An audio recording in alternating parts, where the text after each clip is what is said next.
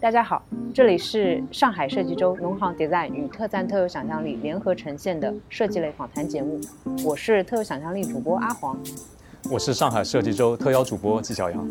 在这个系列当中，我们将以生活花样精、城市美学精、未来城市精三个方向为线索，以设计为关键词，邀请活跃在各个领域的嘉宾进行深入的探讨。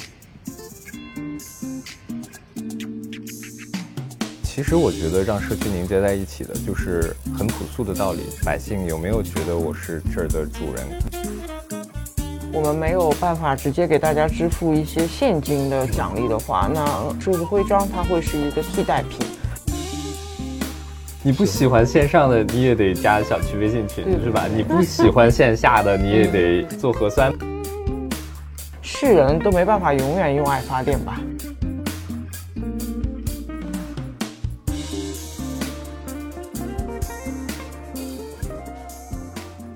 大家好，我是阿黄。今天我们邀请到了大鱼营造联合创始人兼理事长何家和老师，以及 Nice 公社主理人周周，还有我们上海设计周特邀主播季小阳老师季老师。我们接下来将在一个多小时的时间里面，好好聊一下社区创新和城市生活之间的关联和影响。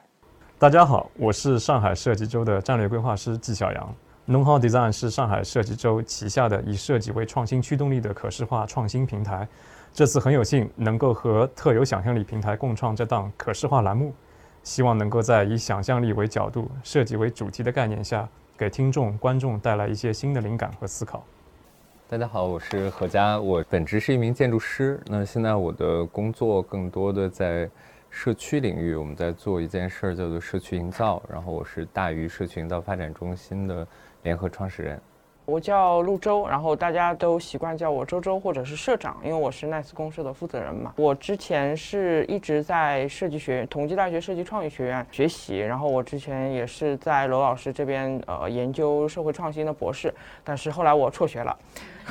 然后我就全身的投入到了实践中。在我辍学之后，就负责了 Nice 公社这个实践的研究项目。好呀，那我们今天其实就是聊社区创新这个方向嘛，就是我们定在这个主题下面。然后今天会找到大鱼和 Nice，也是因为两家在社区创新方面都有比较代表性的一些案例啊或者事件。不如先从最近在做的事情开始分享一下，就两位最近在忙什么？我们最近在筹建，应该是上海第一家。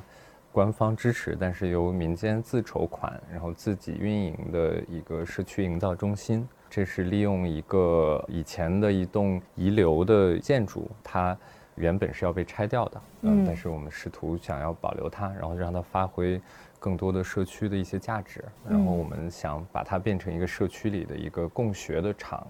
变成一个各种各样的连接器。另外，把社区发生的这个全过程的呃任何事件哈，都可以用参与式的方式，然后来在这个里面发生。我们在那儿做各种各样的工作坊。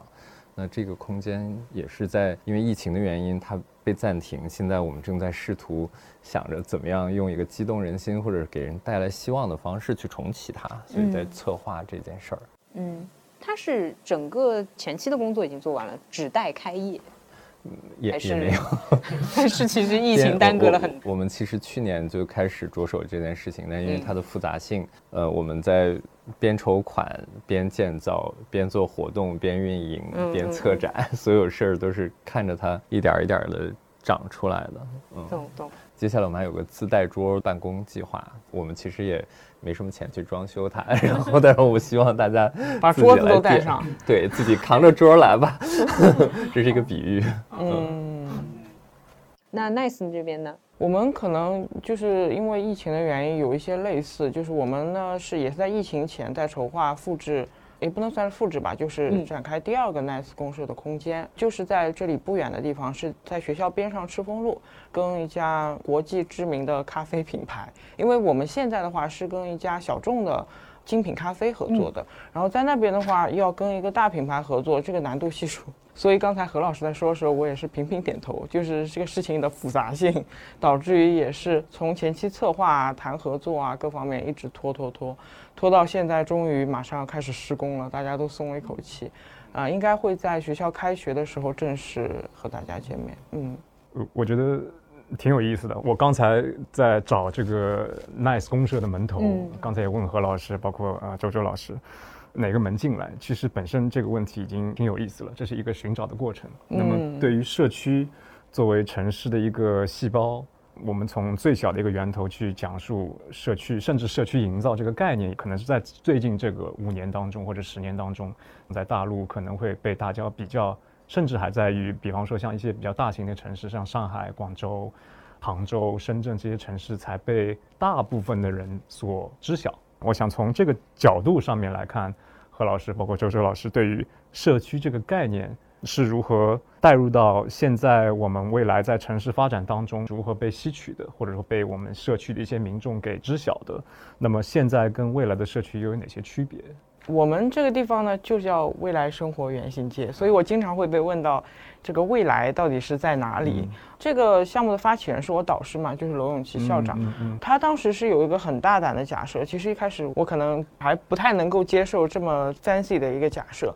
他当时对标呢就是硅谷。OK，对，因为硅谷曾经是一片荒芜之地，但是后来就是因为这些创意者，然后这些小公司，他们在那边不断不断的把这个 vibe 算是营造起来了。现在它变成了全球的一个创意的中心。嗯，那其实社区跟硅谷有点像，就是它在大多数人的心中，它都是创意的荒芜之地，就大家回到社区就是睡觉休息的，但是。所有的人可能在市中心上班，但他们下班了以后都会回到社区。就是这些创意人士，他最后还是会回到社区里面。但是他为什么不在社区里面做一些创意工作呢？就是因为社区里面可能没有这些氛围，没有这个设施，没有这一群人。那我们觉得城市里面更大的这个面积其实是社区。如果我们可以在社区里面提供这样子的一个环境、一个氛围、一个社群的话。那大家是不是可以在家门口创业，或者有更多的创意的生产？嗯，所以当时就选了这一条两个老旧社区中间的一条公共的道路。当时因为这边我读书的时候也经常从这边走近路嘛，就是路也不平，然后沿街。我们现在在录制的地方是一个。嗯，一个棋牌室，是那种 对，就是那种不能见人的地方。嗯，然后公社那边呢，就是什么五金店、水果店，然后还有那个天天被投诉的这种小餐馆，其实是整体一个环境非常差的地方。然后街道当时也想做一些改善，但是可能他们的想象力仅限于在一些外部的改善吧。那我们正好设计创意学院本身比较跨学科，我们又可以做外部的改善，也可以做一些内部。内容的这种创造，所以就从二零一八年开始，慢慢的把这条街改造成现在这个样子。嗯，社区这个词，它英文叫 community，那 community 其实既有物理概念，又有社群概念。那我觉得简单来讲，社区就一部分它是我们的生活圈儿，另外一部分就是我们的人和人之间的关系网。嗯，那嗯对，呃或者说呃社群网。那它如果跟我们的空间相联合的更紧的话，它可能就是一个基于地缘的。我们是都是生活在这儿，所以我们有一个关关系网。但是因为我们的年轻人，然后我们可以基于网络形成更多的自主选择的社群，所以我们跟关系网，它可能就和地缘没有那么大的必然的那种关系。人会流动，人会选择。但是现在我们因为疫情，更多人就知道啊，我们的社区原来其实对我们的生活。那么样的重要，然后我觉得疫情确实让人再次去看什么是一个好的社区。确实是，如果我们的社区从生活圈的角度，如果我们在身边能够找到。那些我们想要的服务，现在十五分钟生活圈就说，那你在十五分钟步行的范围内，我们能够找到各种各样，不管是从孩子、年轻人、亲子的家庭、三口之家，还是老人，我们能找到对应的服务，这就是一个生活圈。但是我觉得，其实要更进一步的来看生活圈。我如果真的觉得我是这儿的主人，我希望社区里发生的事儿我能知道，呃，我知道社区正在发生什么，然后我如果关心社区，我能够。参与其中，我能够表达我对社区的想象。这个不光是涉及到每一个人的主体性，还是可能涉及到，比如说我们这儿如果有小商业，它能够在一个相对稳定的、繁荣的一个在地的经济下去经营，然后我们充满机会，不是说哎我们在谈大谈城市更新，那是更新一波，我们原来的那种原生的那些生态就死掉一波。它就是一个很有机体。我觉得社区它要支持这个地方的。持续的生长，它的非常重要的就是这个地方的人的那个 social network，它的嗯这个的主体性的这种确认，不断的确认，包括它所激发出的，或者它所支持出的可能性，我觉得是社区它最重要的，呃，最重要的那一点。所以其实社区营造，我觉得有特别多复杂的概念，但我觉得不想说的太复杂。嗯，我觉得社区营造的概念就是反过来说，就是营造一个社区，就让一个 community 成为一个 community，这就是社区营造。营造一个社区，它就那当然是有好的环境、好的服务，还得有好的。关系人对好的人的关系，这是社区的理解。就是您说到那个关于人际的社群这方面，我一下子穿越回到那个乡土中国那边那个部分。然后其实我也想到了，就是我们现在所处上海嘛，所以我们肯定也会讨论社区在，比如说至少是上海当中的影响。像你们在做，比如说不同城市研究时候，你觉得就是社区在上海这个，我们一般会提到在地性这个词语。有什么特别的、比较典型的一些特征吗？或者说区别于其他城市不同的地方？这可能何老师比较发言权，因为大鱼已经在成都也有实验了啊，可能对比会实践上。可能我顺着那个阿黄的这个角度啊，就稍微补充一点。嗯，同样的，我觉得这个问题非常好，因为上海是一个包容性特别强的城市。我们可能作为外省市来看待上海的时候啊，首先第一个词“魔都”，比方说法租界。比方说新华路啊，可能是大于营造在社区营造层面的一些案例。我顺着阿黄的这个问题，就是说上海，比方说这些问题如果放在成都，如果放在一些文化特性比较强的一些省市，比方说福建，它会不会会比较强有力一点，或者说比较容易去切入？因为文化的在地性是比较容易去切入社区营造的。我的理解，我的粗浅的理解啊。那对于上海来讲，每一个细胞的社区有没有一些什么样的不同？补充问题增加了难度。这个问题，这个问题其实可以聊特别久，因为我们要聊到一个城市的特性。然后我们之前都有一个大火的电影叫，对上海人很很火的电影叫《爱情神话》。然后我们看到那个里面所展示的那种上海人的那种特性啊，那种调性是吧？你可以很草根的这种聊天，旁边的斜摊儿的人，他也是一个咖啡的这种，也也跟咖啡有关。这种融合感，然后是上海的一面。那同时上海它。其实，呃，另外一面也是这个成本是不断的在上升的哈。就是我们其实看到这个城市在快速的发展，然后我记得上海在真正推动社区治理是在二零一五年、二零一六年左右的时候，当时上海政府主动推动的一号课题啊，然后就是我们要做这个共建、共治、共享，然后就是我们要强调治理，意味着政府意识到。说我们的新时代的这个需求啊，我我们的这个东西一定要是居民自己来创造的，不光是自上而下，也有自下而上。然后这种融合，他希望更多的去让基层、让居民更多的成为，尤其是居民。然后现在又在提，从自治到共治，又意味着也不光是居民，他认为这个商户、企业各种各样的主体，什么基金会，嗯，这些其实都是联合主体。然后这种联合主体。就是希望我们这个地方能保有一定的这种，不光是我们的资源能力各归其位，然后各美其美，美天下大同，人人人人都有。呃，但是但是其实我们其实也看到一些问题，比如说上海的成本的快速的上升，然后我们在做城市更新的时候，可能一条街你更新一轮，它的租金会上涨翻倍，然后原来的生态就没有了，就变成一种精致的一种。图景啊，这也是我们有一些弯路哈。我觉得其实成都的社造也发展的非常好，也是因为他们整个从设置委的角度，他们整个呃就是他是把社区营造这四个字是官方在大力推动的。我们上海其实社区营造这四个字还是更多的在谈治理，嗯在更多的在谈这个精细化，我们的政府的这个作用其实更大一点。何老师的解答就是让我觉得。上海真的非常复杂，所以我有一种解答了仿佛没有解答的感觉。就是刚才刚才季老师说的时候，我是突然想到，因为我这个项目其实在我来之前是有另外一位同事，然后他是武汉人，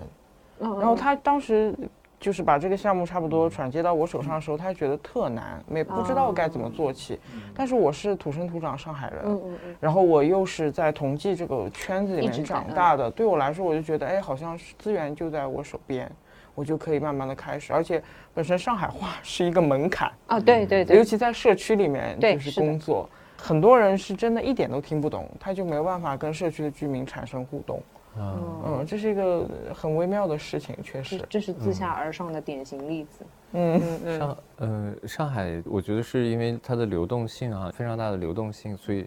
它创造了非常多的可能，就是年轻的社群，包括年轻人，他为了和城市有一个更强的一个找到他的一个锚点。我觉得上海还是。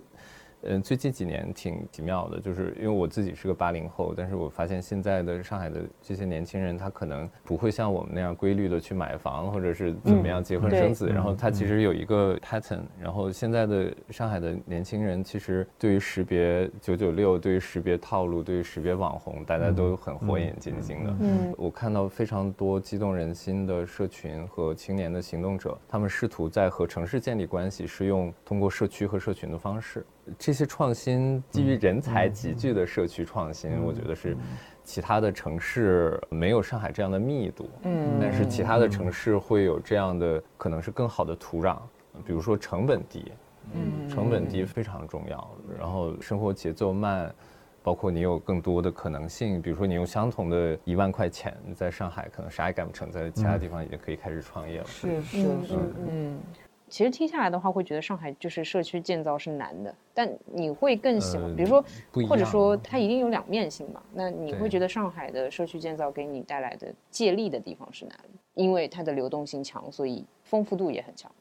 我觉得可能周周这边它的资源是，比如说我们有学校，有有有各种各样的这种资源。在老的社区，比如说在新华路，政府其实依然是非常重的一个资源，就政府主动的推动一些创新，去突破一些过去的一些城市管理的一些旧做法。现在我觉得可能各个区有各个区的办法哈，它的发展阶段各个区的进度也不大一样，有很多政府它在政策上支持推动的，这个我觉得还是一个利好条件啊，就是我觉得社区是现在是一个被重视的。其他的我觉得就是人 才，青年人才的，就真的是充满了这种创造力的和行动力的。而且我觉得顺着何老师前面提到有一个点啊，我觉得很有意思，就是治理，还有一个是年轻人才这个角度啊。因为上海的确是从 community 这个概念当中，我们看到各个社区里面居住着各种各样的年龄段的人，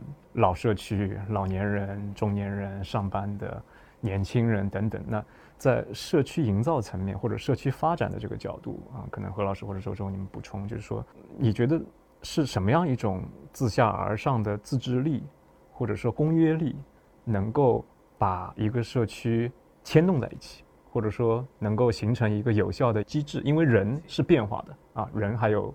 共性跟个性，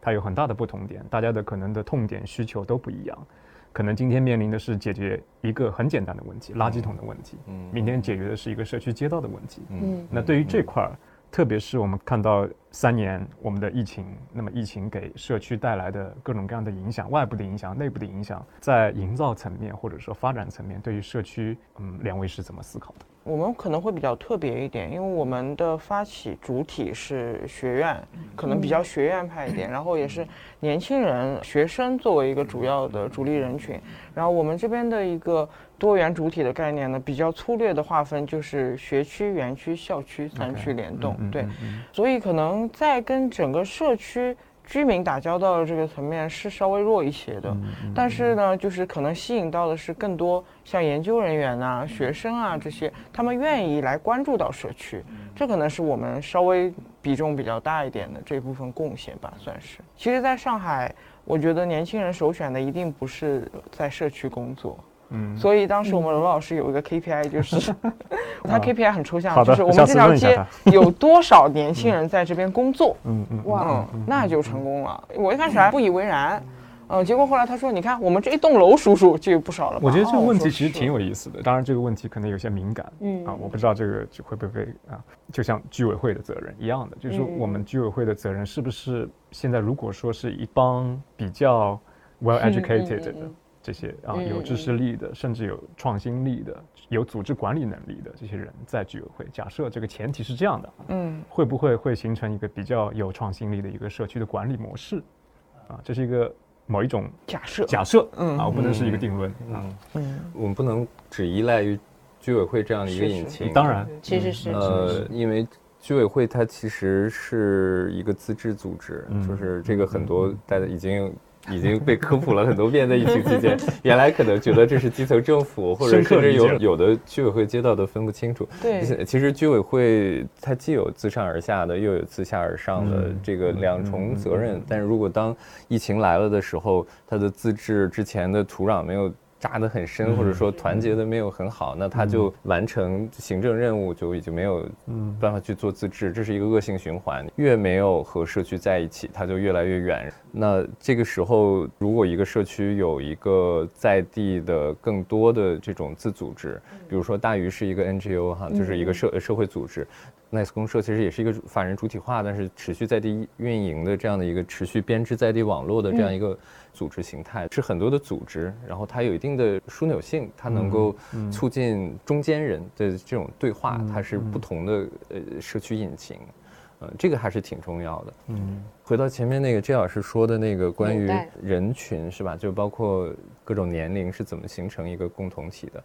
学校是一个凝结力，在新华那边，包括我们去服务的很多的社区，其实还是依然是有很多的政府角色的，就是现在都在说党建引领啊什么的。这个其实它有重要的一部分哈，就是政府是否真的致力于推动治理创新，就是它能够真的赋权，这个事情是很重要的，让社区自治共治能够发生。其实我觉得让社区凝结在一起的，就是很朴素的道理，就是。百姓有没有觉得我是这儿的主人？有没有主人感？现在我们在说全过程人民民主也好，还是什么也好，我觉得很朴素，就是当这件事儿有没有发生之初，我就有一个机会，我能够参与其中，在全过程我们能够一起好好的协商，来讨论社区到底可以怎么样的发展。从一个问题的发出，再到我们共同找到一个 vision，我们社区想现在在哪儿？我们要去到哪儿？当然可以有组织，比如说周周，呃，比如说我们，我们和大家做参与式的工作坊，大家一起说，哎，我们的社区的 vision，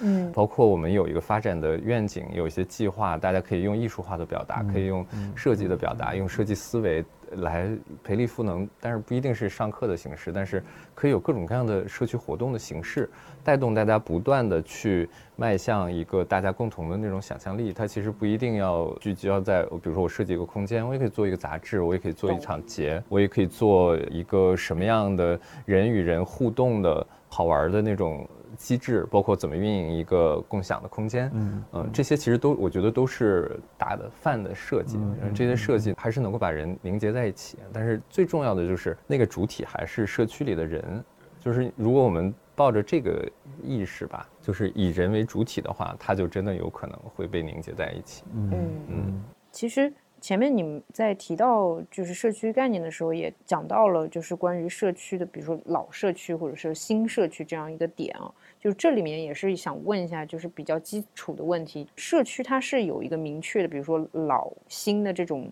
嗯发展的节点，或者说是你们是有这样一个区分，以及对于嗯我们说是老化的社区或者说新的社区，你们在去创造也好，或者说去达成一个新的目标时候，有没有会有不同的针对它的手段？像新华，它是一个有百年历史的老社区，但是我觉得它很年轻。因为居住在这儿的人很年轻，嗯，然后它有很多的历史文化，然后包括有一些文化设施，比如说上海影城，它吸引了特别多的爱电影的人，包括它的房价比法租界低一个档次，又吸引了很多想住在法租界但是又住不进去的一些年轻人，比如说我。它的这种包容性，包括我觉得是社区的这种网络编织的绵密的这种程度，它的活力的那个程度，决定了这个社区是不是年轻。然后我们之前有过一组数据，就是新华路其实是一个很年轻化的社区，而且在这个地方工作和生活距离有百分之五十的人工作和居住的距离小于两公里。嗯嗯，就是我生活在这儿，我骑自行车也工作在这儿。我觉得这是一个年轻且成熟的社区的表现，既成熟又年轻。然后我觉得老化的社区，哪怕是你新建了一个房子，但是其实全都是单一的，比如说统一动迁到那儿的一些老龄化率很高的人在那儿，那可能也是一个相对老化的社区。如果是一个睡城，大家只是去睡觉，然后年轻人即使超过了百分之五十，但是。这个年轻人并不在社区活动，也很难说这是一个年轻的社区。是，嗯，是对，还是看活动的密度。嗯嗯。周周会怎么看待自己所处的社区的？状态。如果以这个为定义的话，我就非常同意 何老师的说法，因为确实社区里面，呃，当然我觉得是不是如果从什么人口普查那种的话，那肯定是年龄上面也会看，但是。对吧？年轻人他有的时候不需要很多，但他一个就可以来很多事儿。有的时候他那些领袖一样的这种社区里面的人物，他可以带来很多的活力的。我很多会玩的朋友都在新华，嗯，这的确是有很多，嗯，而且他们是各行各业的，都说住在新华社区。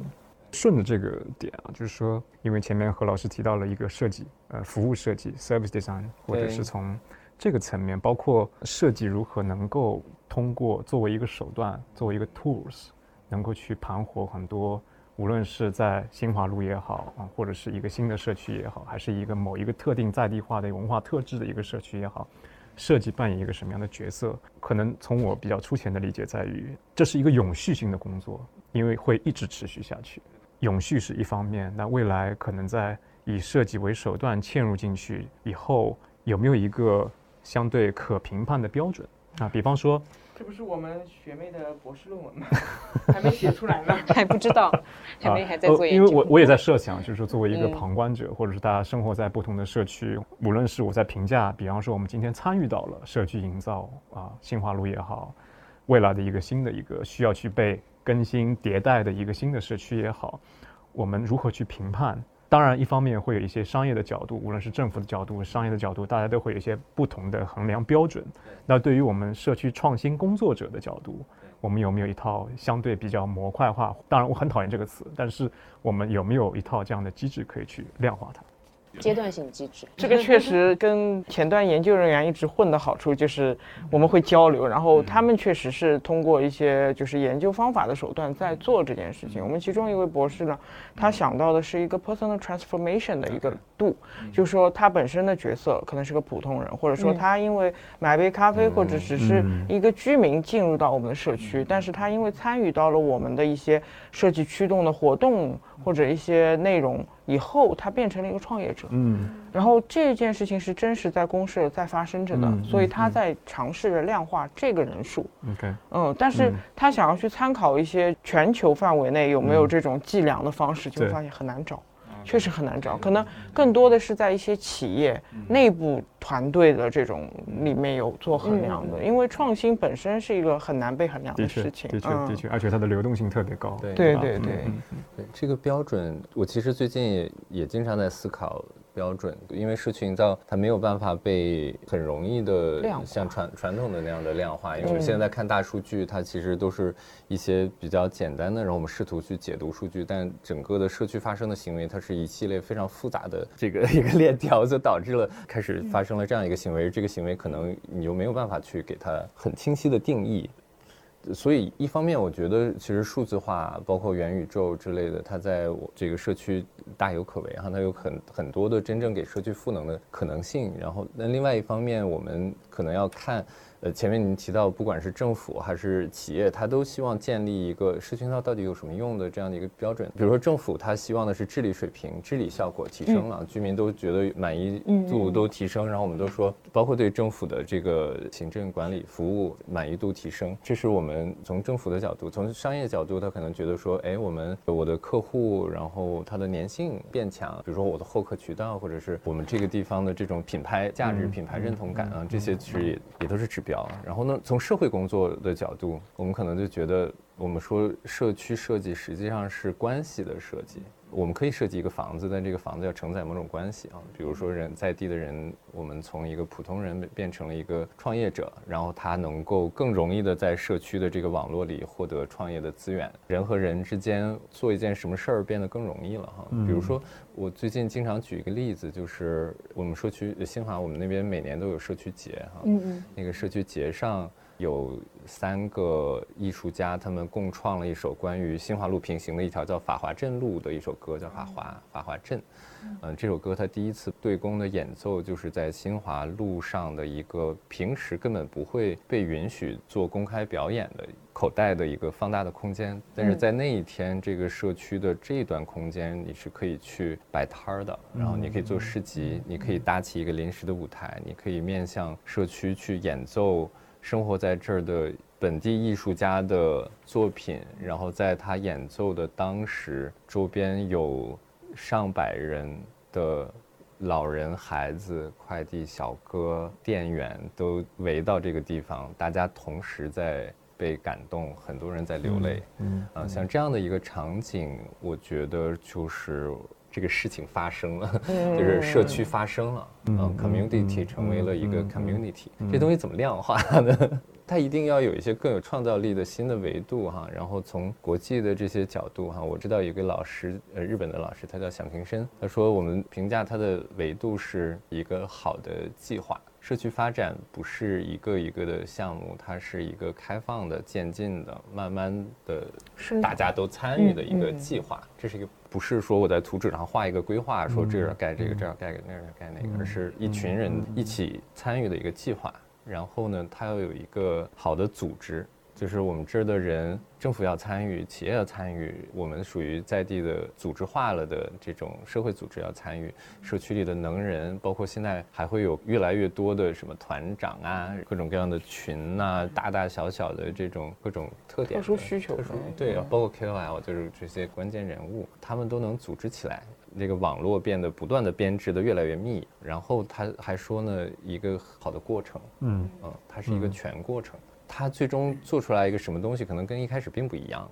但是只要这个全过程大家走完了这个过程，参与者他的对社区的认同感一定会越来越高。他原来可能觉得，哎，这件事儿有意思，我要参与，但是他参与完一个过程，他可能就觉得，我是不是也可以这么做？我是不是也可以成为？社区里的这种行动的发起者，那从一个被动的人到一个就是有一个词儿叫中动，就是中动的人，再到一个能动的人。中动，我第一次。其实有很多人是中动的人，嗯嗯就是社区就是大量的中动的人，中动人就是说，哎，这事儿挺好，但最好你先干，对对对，我跟着，下次我再干，这个就是中动的人，嗯，所以挺能影射到前面提到的一个是自上而下。还有一个是自下而上，它本身这个当中有一个很需要去凝合的这样一个中动的这样一个过程。对对对，嗯。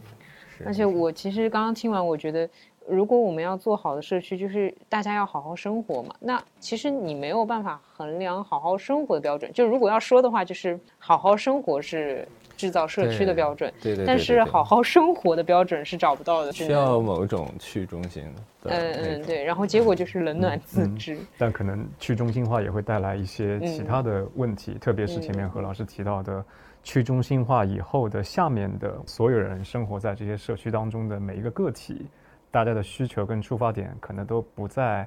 相对一定的维度上，对，它有些是比较刚性的需求，有些是比较 emotional 的需求，对对对，有些是能够站在集体主义的角度，能够比较形成公约力的一个一些人，对，那大家的思考的出发点可能都不太一样的时候，对于去中心化这件事情的难度可能会有一定的挑战。对，所以公共性和包容性是社区最重要的指标。它需要让社区百花齐放，每个人都有那个参与的那个机会，嗯，所以不是说我们做了一个特别强大的服务，然后能服务所有人，没有任何一种商业模式，或者是没有任何一个政府能精细到这个程度，就是到涉及到美好生活四个字的时候。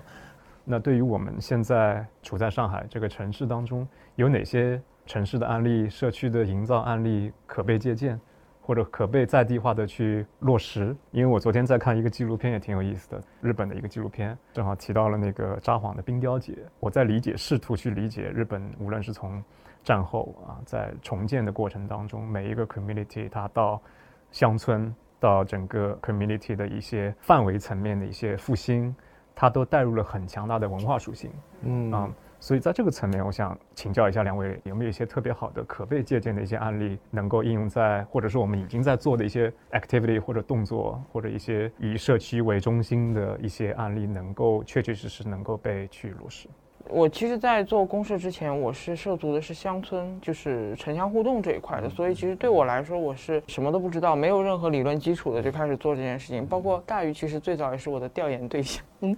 嗯，因为我我会尝试去学习嘛，然后也会去看一些国内外的案例，但是后来我发现，在方法上可以学习，但是方法论上还是要你自己去建立的。它的那个在地性，尤其社区的这个在地性非常非常强。不要说每个区了，每个街道、每一个小区里面都是很不一样的生态。对的，对的，嗯。所以其实每次讲到说要复制，我就头很疼，因为我觉得不存在复制这件事情。嗯嗯，我是这样来看的：community building 或者是 community empowerment 是全世界到处都有。我觉得中国，你说真的追溯，其实也可以追溯出来哈，因为他们跟土地所有权确实有关。嗯但更重要的就是这个社区发展到一定的程度，能不能一群人一起面对社区发展的挑战和问题？不同的地区都有。其实我之前在欧洲留学，我看到他们很多的地方丰富多彩的那种城市，像意大利的每一个小城都很有趣，都很有社区感。我觉得都是社区营造出来的。然后比较有意思的就是。回到我们今天的这个设计的这种主题，确实设计能够促进这种关系的设计、关系的凝结。我想举一个日本的一个叫做 Sun Self Hotel 的一个案例，我自己因为这亲自去拜访过。它这个并不在于文化背景，它就是在日本的团地，就是老旧公房小区。因为日本的老龄化导致空心很多这种老的团地。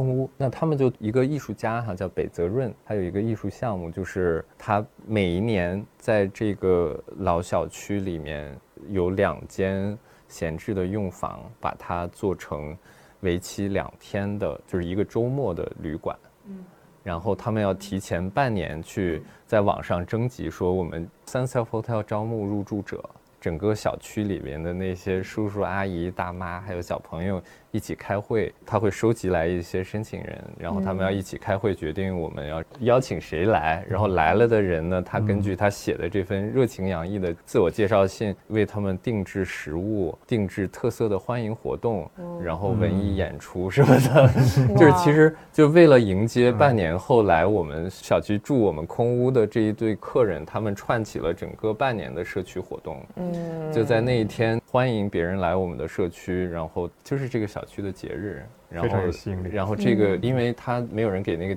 屋子交电费，所以 他还要让这个来了的客人推着一个太阳能电板，就是一边我带你走访小区，一边推着太阳能小车去发电，发完了电，然后再接电，然后你还得到处去蹭那个洗澡水，然后最后有一些艺术项目，就比如说用你发的那个电点亮一个很大的发光的一个太阳，一个太阳叫 Sun Self Hotel，就是 Sun 就是太阳，Self 就是自给自足，嗯嗯。就是这样的一个项目，我自己是亲自去去过这个地方。然后当时我去的时候，就是一帮叔叔阿姨在拿那个气球，他把气球吹完了气，然后在上面抹胶水，然后在上面缠各种各样的线。然后他就说这个东西呢，这个气球会慢慢瘪掉的，但是这个线会变成一个麻球灯。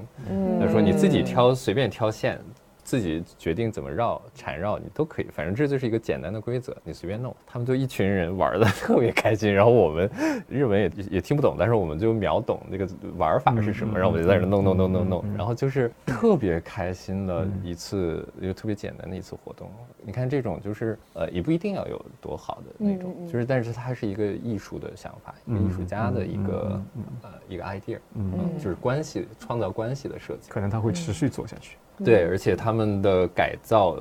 然后他的他一年一年的，今年应该是第七年还是第八年了，嗯，呃，当时我们在做那个大型小区的社区规划，小区有三千户人，如果按照那个老旧小区改造的标准，可能要投将近一亿的资金，嗯，反正是大几千万的资金。就是只是做这个小区的改造，街道其实就觉得说，哎，这么大的一笔资金投入到这个地方，一定要让居民不要好事不叫好嘛，那一定要让参与进来，所以我们就提出说，我们要让居民第一年我们就好好的做公众参与。第二年我们去改造空间，第三年我们就要试试这些空间能不能由居民自己来运营起来。嗯嗯。然后居民就说，我们小区最大的资源就是有个防空洞，那防空洞一千多平米，以前就是一个闲置的一个地下的一个储，呃，不是车库，它就是防空洞应该不能当，可以做车，呃，但是它那个不是，它就是一个闲置的堆杂物的库房，嗯，呃，荒废了很多年，然后呢。后来就是我们就提出一部分是我们做社区服务家门口的客厅，另外一部分呢就希望能够靠一种主理人的方式运营，因为它其实商业上就没有办法，因为它在小区内部，同时又是人防属性的空间，没有办法直接转租。那商业模式在哪儿？那如果没有的话，是不是可以靠治理？所以我们后来就想到说，我们依然需要人来进来，然后大家要一起众筹管理费。嗯，比如说我们需要几个人，需要电费、水费，需要公共的一些运维，然后再反算一个大家每个月交多少管理费。那你为什么要能进来呢？为什么这个空间你就能给你了呢？你最好是这个社区的居民，然后另外你需要为这个社区提案，我要来这个社区。比如说我有一个艺术计划，或者是我有一个想在社区创业的想法，或者是怎么样，然后就是经过这种多项的这种选择，双向遴选出了一个主理人的清单，有很多的 vision，有很多的宗旨，有很多的机制，嗯。自我管理，包括会议机制啊、决策机制啊，建立完了之后，大家其实就是自治的运转，然后有了人，大家在筹到了钱，他就可以。持续的自己发生，然后后来这个地方就自己孕育了特别多、特别多的好玩的那种活动。嗯嗯，就是因为这个有一个比较清晰的机制设计。嗯，这些其实都是设计能带来的。那我觉得真正的是更进一步的一个词叫生态。嗯嗯，这个生态就是，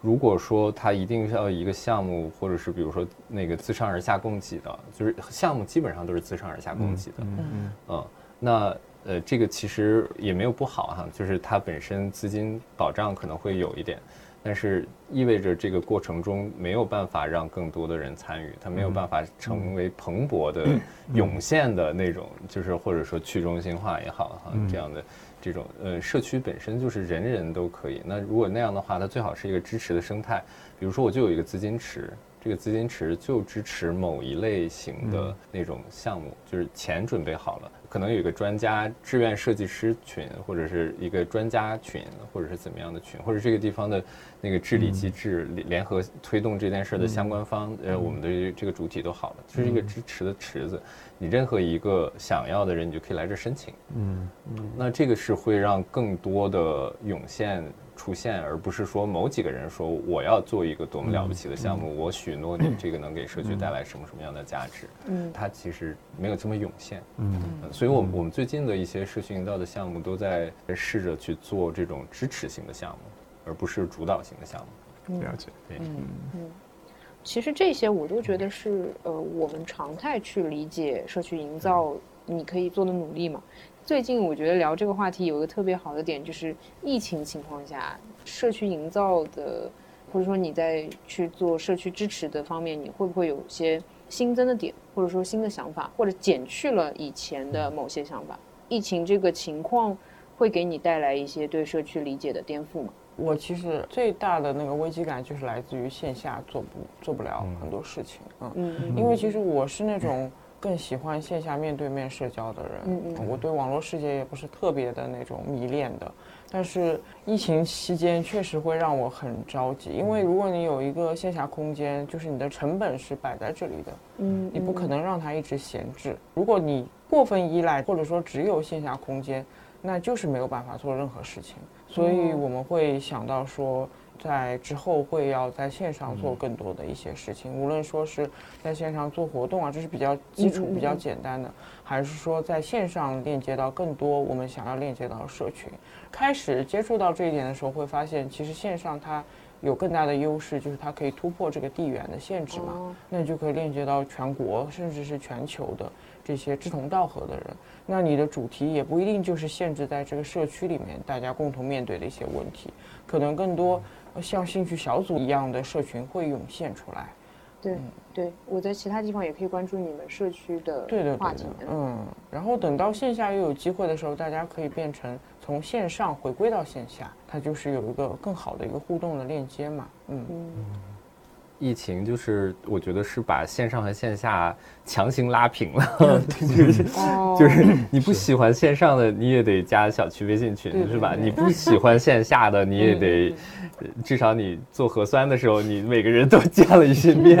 然后我在我们小区做志愿者，我之前就是哪怕我做社区营造的人，但我其实最近刚刚也搬到了我原来家的隔壁的小区，就是没有搬很远，但是我也相当于刚刚搬进了一个新的小区，然后我就。很短的时间内，我基本上都认识了所有人的上半张脸，然后 就是对我看眼部，我大概知道是谁是谁。他口罩拉下来，我就发现，嗯，是那个谁吗？就是就是这种这种关系，就是其实是很。怪异的，我们会发现，确实产生了很多新的关系。一个人，我听说很多故事，比如说一个年轻人不会做饭，他就和被整栋楼投喂，然后整栋楼都把这个不会做饭的年轻人当吉祥物。然后这种也听到很多关系，就是疫情之后人和人之间就好像关系就没有了。这个很多社区反差明显，响应的好的这个社区就。融洽，像我们小区在疫情的五月三十一号，就是解封前一天，我们办了一个亲子活动，嗯，就是整个社区的百分之百的参与，就是可以做到一个小区所有的小孩儿家亲子家庭百分百参与的一个亲子市集，就庆祝解封，而且第二天是儿童节，然后哦，对对。对对对。对，就是可以发生这样的关系，然后我们期待这个关系之后可以延续。我们还发起过志愿车队，就是大家一起志愿者去送医，然后我们期待疫情之后大家可以一起开着车自驾去旅行。嗯，但在疫情之后，就是确实。那我们看到这个响应度是行动行动行动是这样的。呃，零二年的时候我就发起了一个疑问，就是我们怎么样让这个不是跌回到原点，而是比原来高一点 点？这个这个湖，二零年二零年呢二零年不也有疫情吗？就是就是我们不要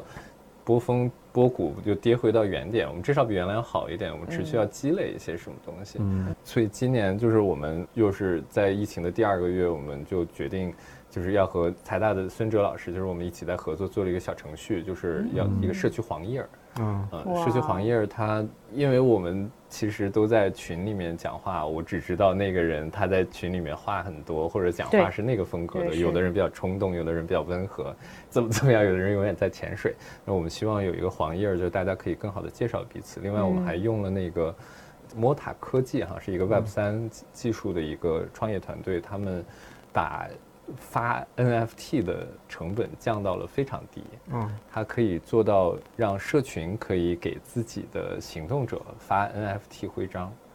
哇，所以数数字徽章，所以我们做了一个社区黄页加数字徽章这样的小程序，就为了让。社区每一个行动的社群，比如说志愿者社群，我可以定义什么是有对社群有价值的行动，我可以给你发一个 NFT 徽章，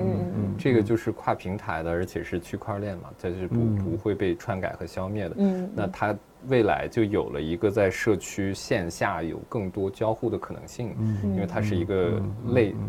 就是它不是通证，但是它是一个数字资产，它可以未来凭这个参加一次活动免费入场，你可以凭这个去哪一家友好的小店换一杯咖啡，它会塑造更多的关系。最重要的，我觉得就是怎么把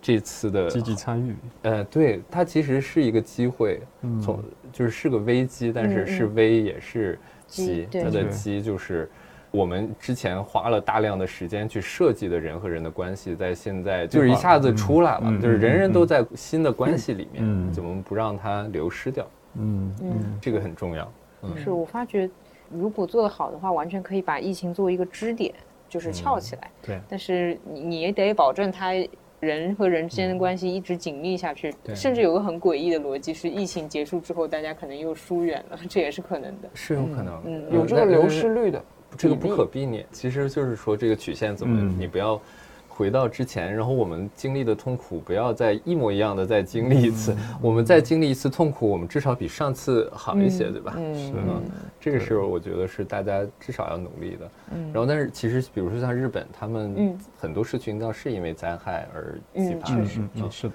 比如说防灾演练就是一个很典型的社区营造的一个项目。嗯，然后社区一起学习急救技术。怎么在地震来的时候更好的，就是比如说社区规划、防灾规划。呃，成都其实很多研究者会认为，成都的社区发展，包括社会组织、公益机构的繁荣，跟也有一定的关系。它催生了大家对生命的反思，嗯，然后对关系是非常重要的。可能上海接下来就当然我们的经济受阻，但是其实社会有机会。我觉得这部分可能也跟还是回到前面这个点，就是城市结构，对对对，城市的呃人的人才的一个结构，对啊社会组织的结构。因为成都可能我的理解，包括前面提到的日本，它本身对于文化的保护，对啊原住民就有很强大的一个基因在这个里面，所以它很容易形成某种。前面提到的这种凝聚力，凝聚力是建立在一定的认知基础上的。大家有一个非常强大的一个需要去维护这个公信力的一个意愿。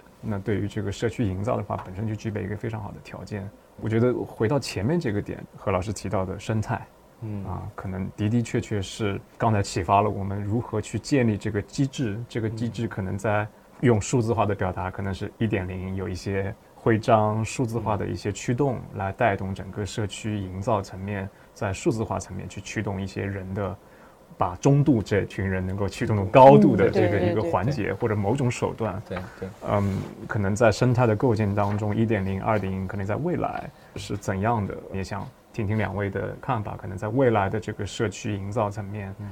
比较理想化的啊，我们讲这个理想化，可能不是纯粹臆想的，还是能够落地的这种积极的、理想化的、可被落地性的这个社区会应该是怎样的？有支持体系，就是有支持系统，有各种各样的机制。然后，我觉得社区营造一个非常高的指标就是不同主体之间的互信互惠的程度。一个地方，比如说政府，它这个牵头，然后搭各种各样的平台。嗯。企业，不管它是大鳄 还是 带引号的，不管是大企业还是。我们的一个小的咖啡馆，嗯，都有一定的参与的机会。嗯，在这种关系下，比如说这样的商户之间的联盟，然后有各种各样的群，比如说嗯。亲子群啊，有有些趣园群啊，比如设计师群呐，什么各种志愿者群呐，各种各样的群，它应该是很在地生，就是内生的各种各样的。群是存在的，我觉得这个是一个基础的一个生态，然后它有一些，比如说协商议事的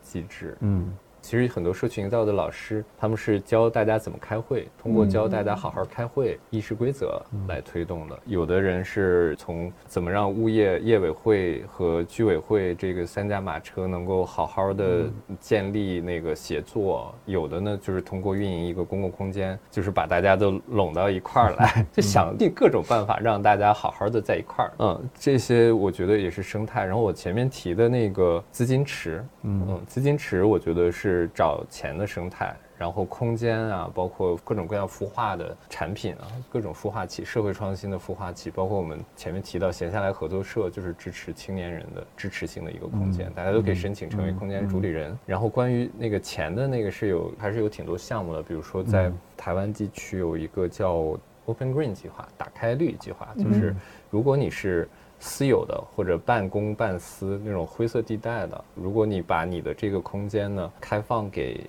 公共性，就是你开放给公共，比如说，哎，我自己家的停车库，然后变成一个口袋小花园，我自己的一个店，可以让社区的人来我们这个店来做沙龙分享会，那你其实就可以找到专业者和钱的支持，嗯，啊，他们就是这样的一个组织，就是这个它其实完全可以跟我们现在的。基金会，嗯，和各种各样的高校联动，跟基金会联动，跟各种各样的组织联动。嗯，就这些支持体系多了就是生态。嗯嗯嗯嗯嗯，对。到那个时候，我觉得每一个人，我觉得标志性就是我是一个年轻人，我有一份工作，我可以选择九九六在大厂，我也可以选择，哎，我的第一份职业，我可能八九千块钱，有百分之二十、百分之三十的可能，然后我尝试做一个斜杠的事情，然后它能够也给我带来几千块钱的收入。那我。开始想要尝试做这件事儿，我最好有非常低廉的成本，比如说空间成本，然后我能找到一些非常简单去申请的，我也不用去找天使轮投资，因 为这个门槛很高。但是有人会告诉我天使轮会投什么，就是有这样的支持的一些知识，然后你能找到一个地方去。但是呢，我觉得投资就是很那个的。我其实可能一直想干一件事，我就要五千块钱，就够了。我就想要五千块钱做一件事儿。那如果有一个资金池，就是如果你这件事儿对社区有好处，就给你五千块钱。嗯，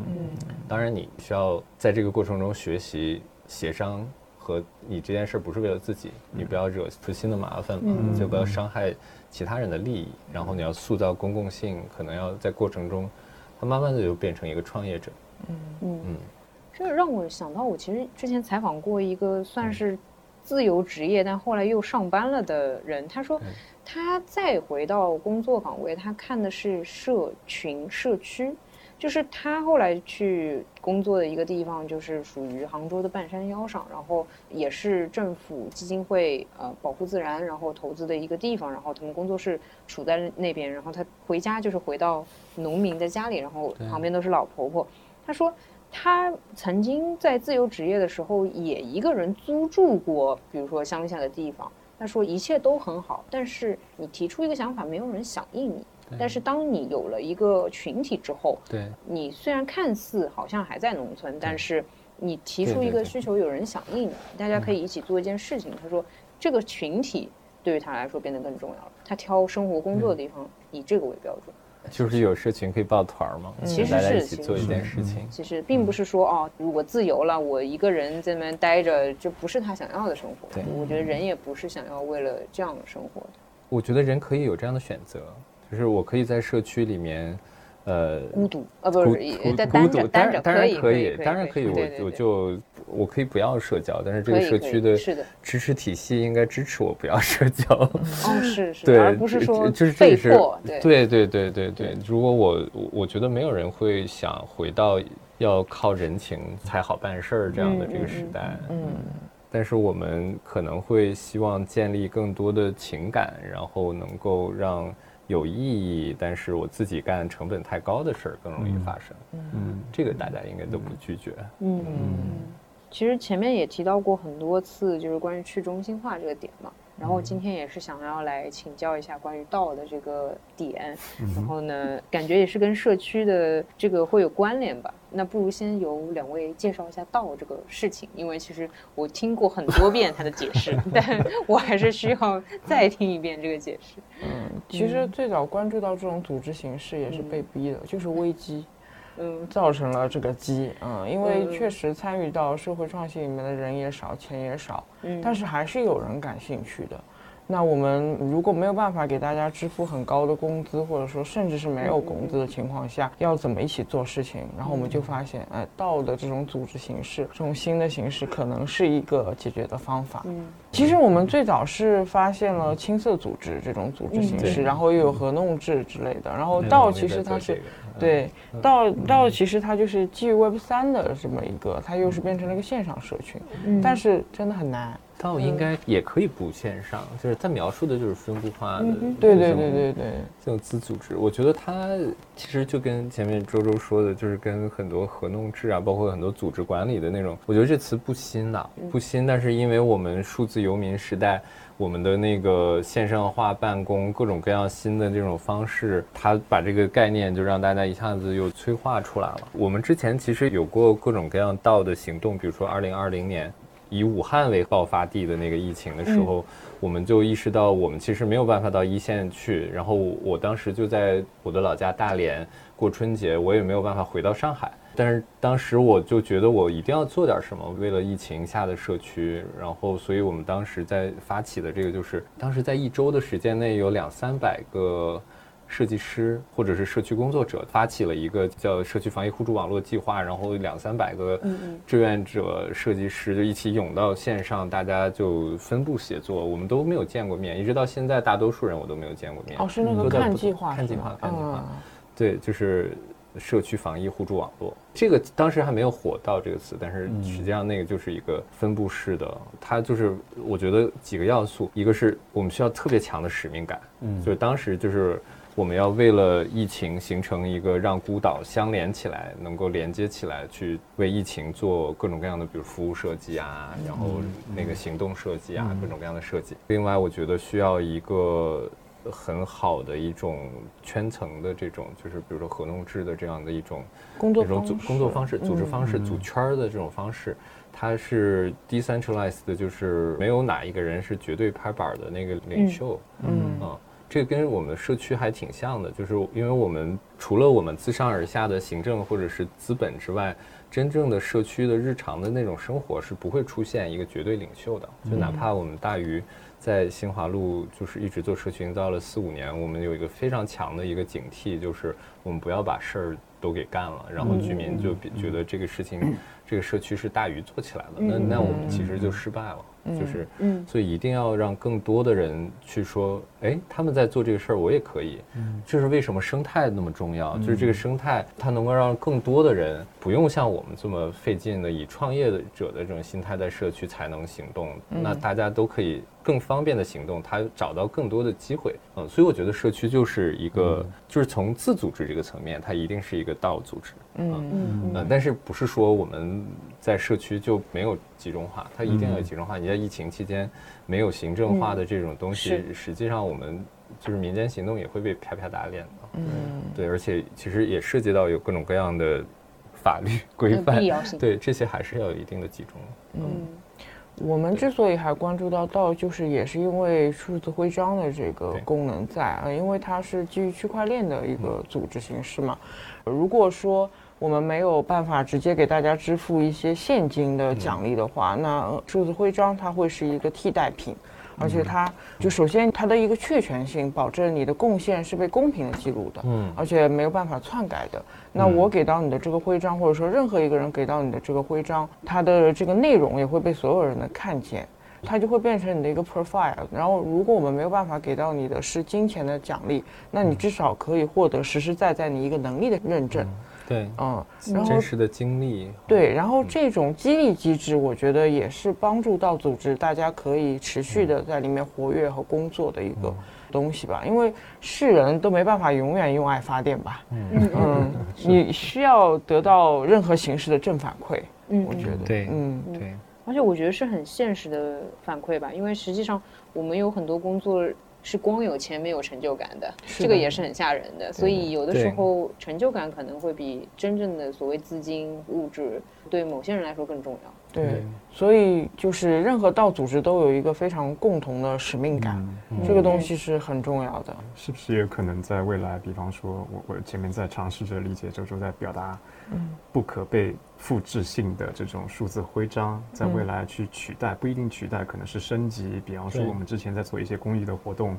比方说某个区给到你一个奖状，对吧？作为志愿者啊，对，感谢你在疫情当中呃付出的所有的努力。对，那这个不可被替代性有没有可能在未来形成一个比较，甚至在跟组织系统形成，比方说一个个人的公信力？对对对对对对，是的，那可能就会会形成。如何去评判量化，而不是你只是给到我一个某一种数字化的个人徽章？那其实是跟你的个人的征信是绑定的。是的，是的，嗯。那最后也想问一下之后的展望吧，就是两位关于社区创新或者手头上的项目，或者说是之后有什么比较大的目标，分享一下，让我们也可以参考一下，说出来让宇宙帮助你。那我先说吧，就是我们其实现在正在经历疫情后的一个很艰难的一个阶段，就是我们过去充满激情的投入投资，包括有很多的计划，包括政府方面项目，包括跟企业合作项目的预算，嗯，然后很多都遇到了重大的调整。我们其实都在一个非常难熬的。我们需要在现金流不健康的情况下，又要赶紧转侧。但是我觉得韧性，它的一个组织也好，或者说社社区设计设计师，或者说社区本身，它的韧性就在于我们始终得用设计思维、用创变力去直接回应问题本身。然后我们最近其实还是在坚持前面我们说的社区营造中心或者社会创新实验室这些我们要做的这个新的比较像我们集合的那个空间。当然，给我们的启示就是，疫情后大家都有一点儿新的需求，需求变了，我们预期可能变了。它可能更偏向某一种支持形态，或者是我们怎么样把裤腰带扎起来，我们怎么样节流，然后用新的方式去开源。然后最近就在想这些事情，但是整个大的 vision 不变，我们觉得社区营造或者社区设计，它需要更多的行动者，更多的年轻人被支持加入进来。它并不取决于我们一个组织发展的很大，我们能到处去做社区，这个模型是一定不成功的。嗯嗯嗯，而是呃我们有专业的角色，也有深耕在某几个社区的角色，那我们也一定要有支持性的这种角色。嗯嗯，就这个目标是特别难，自己还没活好，要支持别人，但是我们需要还要别人，但是但是这个就是一个方向，然后我觉得这个其中它其实也会塑造新的模式，有有新的机会在这个里面。嗯，就是要人要人，对对对对，嗯人人是最重要的，对是是它是目的。嗯。嗯，我们也是差不多问题嘛，感觉，因为我们的空间也有一部分是可以出租嘛，所以就是在疫情还比较平稳的时候，确实现金流还可以。但是现在到下半年的话，你肯定本来有的一些收入都被砍掉了嘛，所以我们可能会转方向做一些其他的事情。就会做一些更多的内容输出的事情。其实我们做的比较晚，就是可能没有大鱼那么早，所以我们能够总结的也没有那么多。但是因为教育资源可能是我们比较优势的这一块。呃，包括很多初中啊、高中啊，他们其实现在随着教改嘛，都有很更多的课余时间。是的，然后他们也会对社区话题本身挺感兴趣的，嗯，所以我们会考虑结合一些设计思维的东西，再结合一些社区场景，然后我们的一些呃设计教育的这些理念，去跟初中和高中合作。那换一个角度来说，我觉得就是小朋友们如果从很小就开始关注到这个话题，嗯那等到他们大了，那进入这个领域的概率是不是大一点？对，嗯设设计思维真的应该是一个基础，我就一直觉得是应该是一个通识教育，对对基础对教师就是通识课，就现在已经是一个解决复杂问题的一个时代了，嗯。不再是简单的那种就不是单一的一个 对。单一问题解提示的这种了，嗯，对。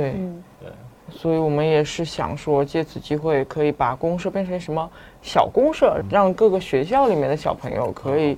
对他们会变成那个自主的人，来链接到他们的学校和附近的居民什么的。因为我觉得，其实打破学校的围墙也是我们一直想做的一件事情。因为我们学院就是在同济大学的校园外面，就是在社区里面，这也是让我们能够跟社区产生很多互动的一个优势。对，包括像，尤其是疫情，其实很挺明显的，就是公共的这个空间，它在一些特殊情况下是会被用起来的。对对对，那我们不能说它只是用起来作为一个防御的或者怎么样，它也会变成公共生活的一部分。那如果我在学校里面，因为学校它可能还是有更好的条件去做一个小花园啊，做一个什么小卖部啊之类的，那呃学生可以运营，那周围的居民也可以加入，这嗯其实是一个很不错的一个机会。对对对，去让它发生，就是互相利用自己的优势资源来做社区这个话题。我觉得也是何老师提到这么一个多元性，就是越来越多的主体以不同的方式来介入到社区，就好玩了。任何一家，我们的眼界、我们的能力、我们的资源都是很有限的。嗯，感觉展望还是就是对人的更多期待或者需求吧，就无论嗯是小孩，甚至是小孩，还是说呃年轻的力量之类的。嗯，因为感觉这确实如同何老师讲的，就是目的了。我们社区本来就是在做这件事情。对的，因为我们其实，在上半年的时候有跟我们合作的那个黄埔创新高中嗯合作了一次社区的课程，我就会发现这些孩子确实对自己的社区一无所知。嗯，他们是两点一线很简单的生活，然后自己学校周围的社区也不了解。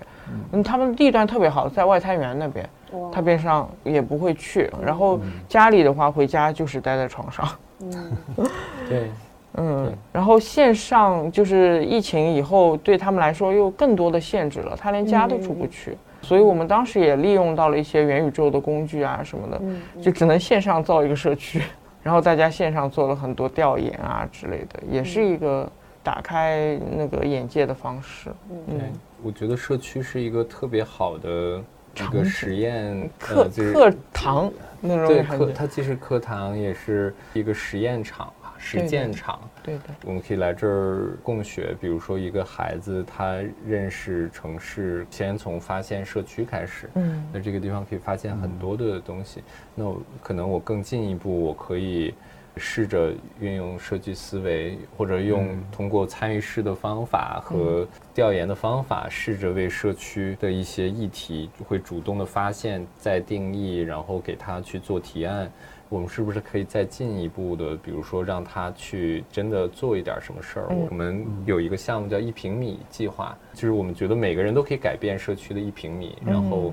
我们会组织一系列的工作坊。一平米怎么说？交给你这一平米要筹款，但是这个就是一个支持性项目，我们可以给你经费，但是你必须要塑造新的公共性。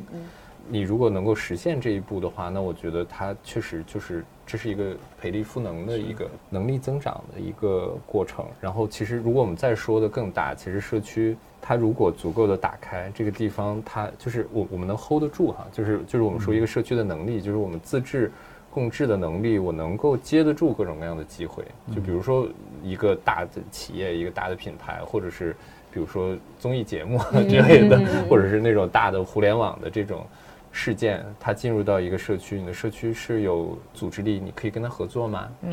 是，就是你如果能有机会合作，这是一个撬动很多事儿的一个机会啊，或者获取资源的机会。这个地方有足够绵密的网络和足够强的治理的那种能力，我们能够接得住它，不会被 带偏了。嗯嗯嗯。所以其实我觉得从实验室这个角度也很好，就是它到一定的时候。它就是哎，我们一些有一些想法。其实，当你拓展到各个社区的时候，其实像我们新华社区，我觉得它已经到了可以去张开双臂去拥抱各种社区创新、社会创新实验的一个时候。任何的一些好的合作，我觉得都有可能在那儿发生，因为这个社区足够的有信任感、互信感，嗯，对发生的事情也足够包容。嗯嗯，对，这是我觉得也是一个好社区的一个态态度。我们 Nice 本身就是这个空间就是这个样子，空间本身就是这样的。嗯，但是可能其实更多的社区它需要在软的那个部分，让整个社区呈现出一个这个状态。是的，嗯，这个是真的需要花时间在地耕耘的事情。嗯，对，好呀。嗯，金老师还有什么要补充？没有补充，我觉得特别能够回馈到，就是刚刚周周老师他提到的，以以以教育的一个形式去切入。嗯。可能初中、高中这个角度，因为的确我们看到，我们上升到企业组织，或者我们看到外部的一些商业环境当中，现在在我们上海设计周今年可能也在主要在围绕在的一个核心的一个价值主张当中，也提到了就是嗯设计驱动力啊，如何从从通过设计来驱动 community，设计来驱动商业层面的一些发展，企业的一些呃转型，甚至到城市的一些变革，城市这些可续性的一些塑造。这个也是今年上海设计周在换新这个过程当中很重要的一个部分，也是从设计驱动力创新角度，作为第三个创新驱动力来带入到整个市场环境当中的一个最重要的一个价值主张。对，我特别认同刚才周周老师提到的这个，嗯，我们从教育力本身，从学校这个角度来来切入的话，我觉得这个里面有非常大的可能性啊。我觉得这个可能性是实实在在会可以被。实践的这个实验场，我相信是非常有价值意义的。可能从 community 的这个角度啊，营造的角度，我们可以尝试的去设计一系列的课程。我相信两位已经在做大面积的或者大范围的这样的一些尝试。我觉得在创新层面，可能给学校学生带来的这种课程，嗯，一步一步汇集到未来，无论是我们刚才在一直在探讨的组织。呃，道也好，或者是未来一种自下而上的形成的有机的这样一个绵密的网络也好，嗯，嗯，从教育本身的这个教育力层面去赋能未来我们成长的 generation 这一代人，未来会形成一个比较好的一个自主力、自驱而上的这样一个一个一个一代，我觉得这个就是一个基础，这个基础非常非常的重要。对，不论是未来科技发展到一个什么样的层级，人的基础的一些 DNA、一些基因、一些。不会变的一些点，我相信需要通过一定的教育力，以设计角度去驱动它。我觉得这个是，嗯，一定是很久的，这件很久的事情，而且是有意义的。嗯，好呀，那我们今天其实也聊得差不多了，然后反正我们带着美好的期待看社区之后的成长吧，然后也感谢何老师和周周，怎么说在社区创新方面献出力量，然后我今天听完之后，我回去也会好好关注自己所生活的生态的，我努力从中洞变成高洞，能动能动。好的好的好的。好的。好，那今天感谢几位嘉宾的时间，然后谢谢大家，嗯，谢谢大家，我们就到这里了，嗯，拜拜，好，拜拜，嗯，感谢大家收听本期播客。如果你对我们的系列内容感兴趣，欢迎加听友群，获取更多关于农好 Design 的信息。感谢战略合作平台小宇宙，传播合作伙伴 MixLab、Muse、即时设计、播客制。播客先生、播客种草机、Mixdow、设计圈、设计品、玩秀、T 新媒体艺术社区、三分社、D 九设计、iBrand 人物对本系列的支持，音色及颜值，颜值即正义。我们下期再见啦！